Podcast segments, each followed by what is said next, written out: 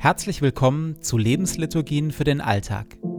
Mit Hilfe der Lebensliturgien wollen wir uns mit Gott verbinden und uns von seinem Geist in die Freiheit führen lassen. In die Freiheit, anders zu leben. Einfacher, achtsamer, leichter. Jede Lebensliturgie beginnt und endet mit Gebeten, die immer gleich bleiben. Bibeltext und Impulse in der Mitte wechseln. Am intensivsten wirken die Lebensliturgien, wenn sie in Ruhe angehört werden. Und jetzt viel Freude damit.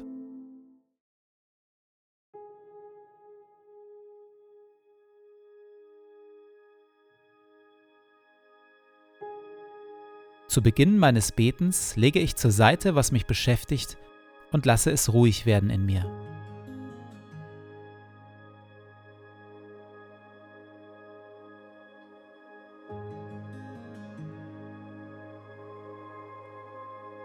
Ich sammle meine Gedanken und atme langsam und bewusst.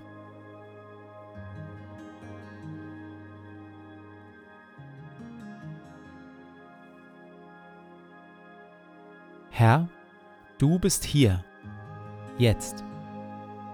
Du schaust mich liebevoll an.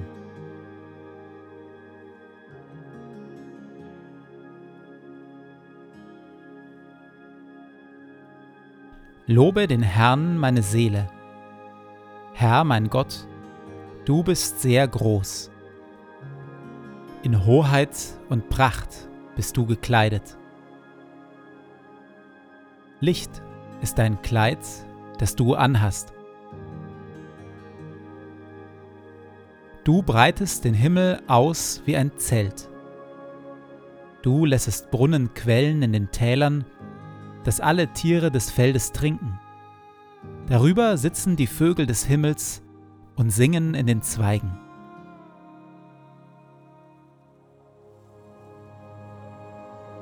Du tränkst die Berge von oben her und machst das Land voll Früchte, die du schaffest.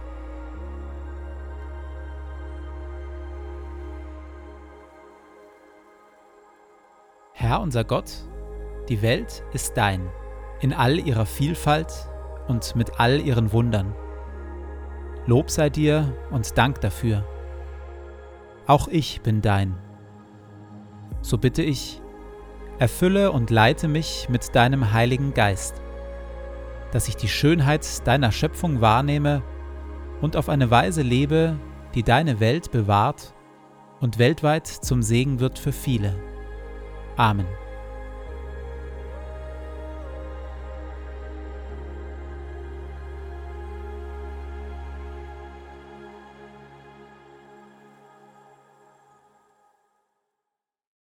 Gebe zu, wir stecken jetzt schon ziemlich lang in dieser zweiten Schöpfungserzählung fest. Und manch einer fragt sich vielleicht, geht es in dieser zweiten Staffel nicht darum, anders zu leben? Geht es nicht darum, weniger zu konsumieren, alternativer zu leben und achtsamer mit unserer Schöpfung umzugehen? Warum hängen wir dann auch nach acht Folgen noch in den paar Worten der Schöpfungsgeschichte fest? Nun, weil wir hier Grundwerte und Grundeinsichten finden über uns Menschen und über unsere Welt.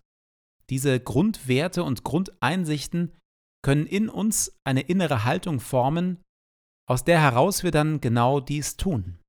Weniger konsumieren, alternativer leben und achtsamer mit unserer Schöpfung umgehen.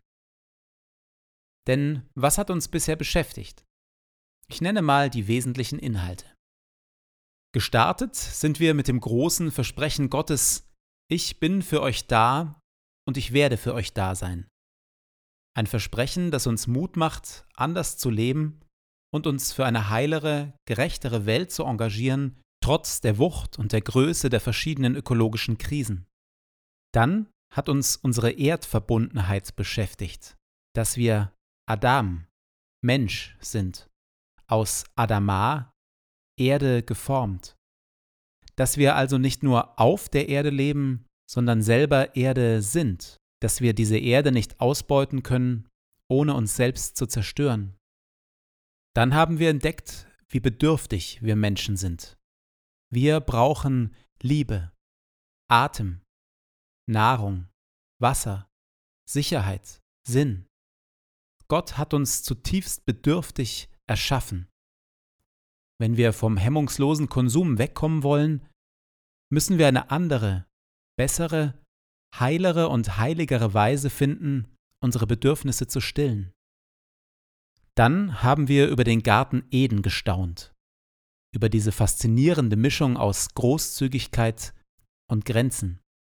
Zu einem guten, gelingenden Leben gehören Freude, Genuss und Dankbarkeit und das Respektieren von Grenzen, dass wir uns auf gute Weise begrenzen, dass wir verzichten können.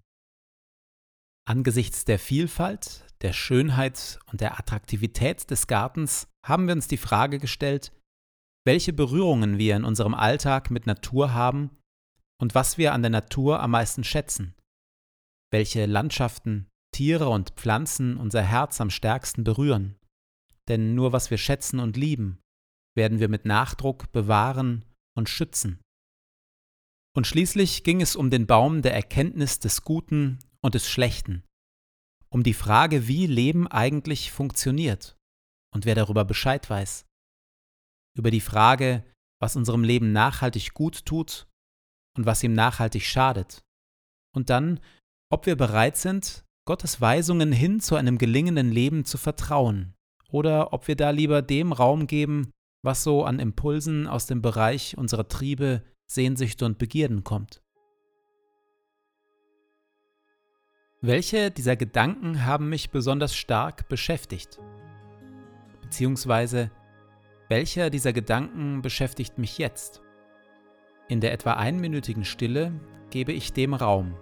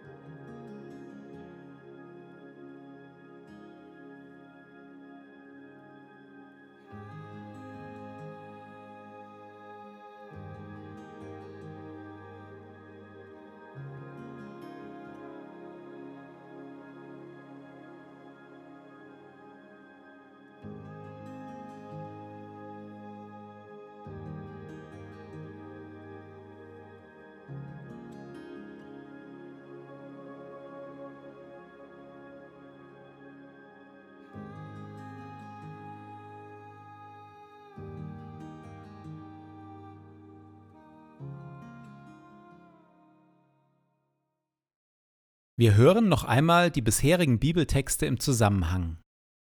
Beim Hören achte ich darauf, wo ein Wort oder ein Satz mich besonders ansprechen.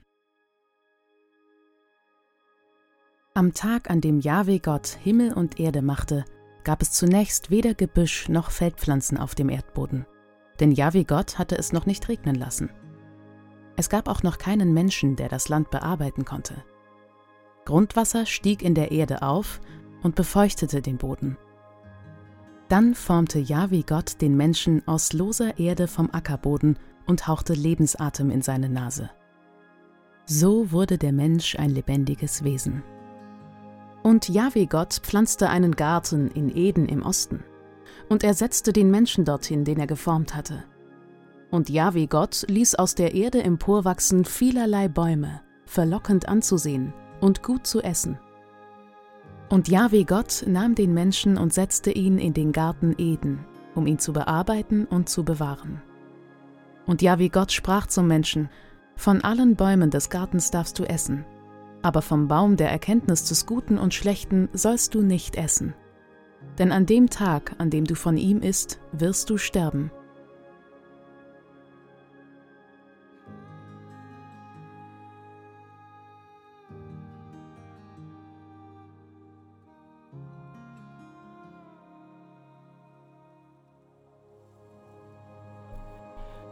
Herr mein Gott, gib, dass ich heute deine Welt betrachte mit Augen, die voller Liebe sind. Schenke mir die Bereitschaft, den Menschen um mich herum und deiner Schöpfung mit Hingabe zu dienen und alles Gute, das du in sie hineingelegt hast, zu entfalten und zu bewahren. Bewirke, o Herr, dass ich so voller Freude und Güte bin, dass alle, die mir begegnen, sowohl deine Gegenwart als auch deine Liebe spüren. Bekleide mich mit deiner Schönheit, damit ich dich im Verlaufe dieses Tages offenbare. Ehre sei dir Vater, dir Sohn und dir Heiligem Geist, wie es war im Anfang, so auch jetzt und dann alle Zeit und in Ewigkeit. Amen.